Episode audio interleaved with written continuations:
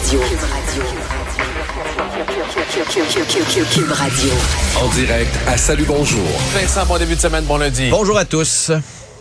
Salut. Bon, après les ratés euh, de la SAC dans les dernières journées, là, enfin, il y aura du personnel additionnel pour pallier aux problèmes actuels. Là. Ouais, il va falloir le former, donc ça va prendre un petit peu de temps, mais au moins on va être capable d'aller en chercher à peu près 150 pour euh, faire changer les choses. On va élargir aussi certaines euh, heures.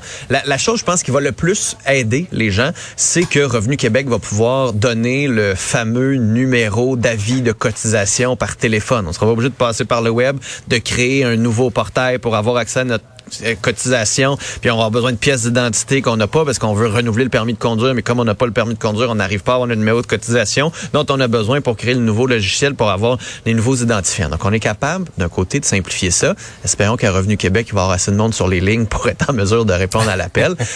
Et aussi, on veut euh, faciliter l'approche en euh, sur place, dans les bureaux. Donc avoir des bornes euh, où est-ce qu'on va pouvoir remplir nous-mêmes nos propres demandes. Et j'espère que ce sera pas comme dans les aéroports aéroport quand on essaie de remplir ici euh, nos bagages et c'est toujours compliqué. Et il va y avoir du monde aussi qui vont pouvoir aider les gens dans les files d'attente. Donc, on s'en va dans la bonne direction. Il était temps qu'on se réveille. C'est juste dommage qu'on ait fallu attendre que François Legault dise que c'est inacceptable que la ministre des Transports soit impliquée. Mais tout le temps, il y a un PDG là, qui voyait depuis dix jours que c'était le bordel et qui ne faisait rien en disant ah, fin avril, c'est pas grave. Comme si le monde, là, c'était du petit bétail puis c'était pas vraiment important.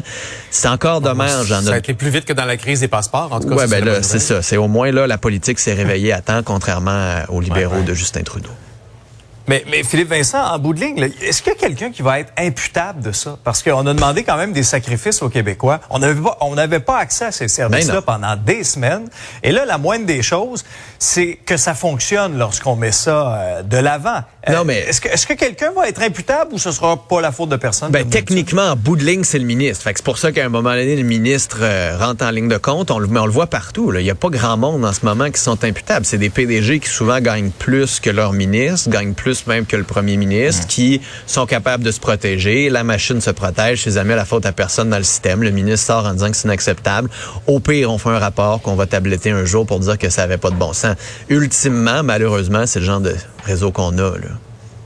Ouais, c'est l'histoire qui se répète encore une fois. Bon, au dossier, Philippe Vincent, euh, Gilles Courteau a annoncé au cours euh, de l'après-midi hier qu'il quittait, qu'il démissionnait. Est-ce que dans les circonstances, c'était la bonne chose à faire? Oui, c'était la chose à faire. À un moment donné, c'était pas nécessairement surprenant. Il était réinvité en commission parlementaire. Pourquoi? Parce qu'en bout de ligne, il ne s'est pas préparé, n'a pas voulu se préparer ou a trouvé une excuse pour dire qu'il n'avait pas tout lu l'affidavit. Il y a un affidavit avec une personne, il n'a pas lu au complet. C'est symptomatique d'une culture plus large où on veut pas vraiment voir le problème. Donc, on fait comme s'il n'existait pas. Alors, tant mieux si ça va prendre quelqu'un d'autre. Mario Cecchini qui sort, qui arrive pas du hockey, qui pourrait peut-être changer cette culture-là. Ça va être long, ça va être compliqué, mais il faut envoyer l'exemple à tout le monde.